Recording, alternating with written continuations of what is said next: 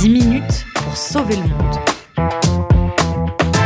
So Good Radio. So good Vraiment une bande d'hystériques, ces femmes dans les rues avec leurs pancartes contre le soi-disant patriarcat. Mais qu'est-ce qu'elle a à crier sur ce plateau, celle-là? Vraiment une hystérique. Oh, ça va, arrête d'inventer, ça ne fait pas si mal les règles. Vraiment, on va te prendre pour une hystérique si tu continues.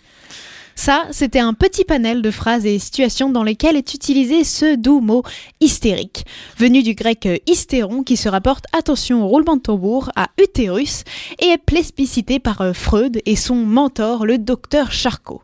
Au 19e siècle, en France, on fera même des fêtes atteintes d'hystérie, un événement mondain avec le bal des folles. Oh non, pas ça.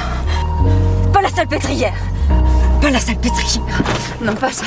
Pas ça. Non Je n'ai rien à faire ici. Ça, ce n'est pas toi qui le décide. C'est ton père, enfin. C'était ton père.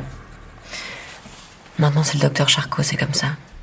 Mis en image dans le film Le bal des folles, le terme hystérique hante toujours les femmes quand elles osent évoquer leur mot M-A-U-X, bien souvent utilisé quand il s'agit de les discréditer ou d'ignorer leur douleur. Il y a donc peu de temps, et même encore aujourd'hui, certaines sont accusées d'en faire euh, trop, de simuler ou d'être trop douillettes face à la douleur qu'elles évoquent, bref, d'être de véritables hystériques. Et ces douleurs, cela peut être celle de la grossesse et notamment celle des nausées matinales. Nausées qui sont expérimentées par près de 70% des femmes enceintes.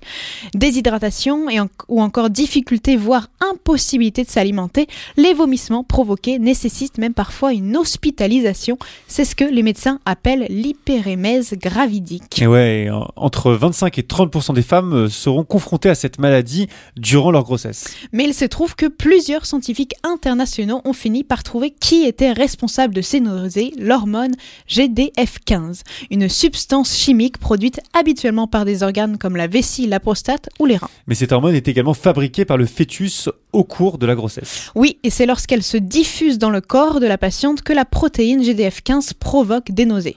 Durant longtemps, cette maladie, l'hyperémèse gravidique, elle était considérée comme psychologique et le traitement proposé se résumait à ce que la patiente soit enfermée dans une pièce, plongée dans le noir et totalement isolée. Radical. Un traitement euh, vraiment qui a évidemment, qui n'a évidemment pas brillé par son efficacité. Euh, Désormais, grâce à l'étude publiée dans la revue euh, Nature et considérée comme une avancée majeure, les scientifiques ont pu observer que la sensibilité de la mère à l'hormone en question pendant la grossesse était influencée par la quantité à laquelle elle avait été exposée avant la grossesse. Oui, c'est-à-dire que les personnes dont la quantité de GDF15 dans le sang est habituellement faible ont un risque supérieur de développer des nausées et des vomissements sévères pendant la grossesse.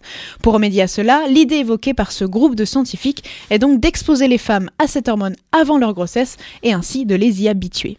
Pour le moment, aucun remède n'existe encore, mais les chercheurs et chercheuses y travaillent, particulièrement la responsable américaine de cette étude, c'est Marlena Feggio, qui a elle-même souffert de ces nausées pendant sa grossesse et avait pour la première fois en 2018 déjà fait le lien entre les nausées et cette hormone.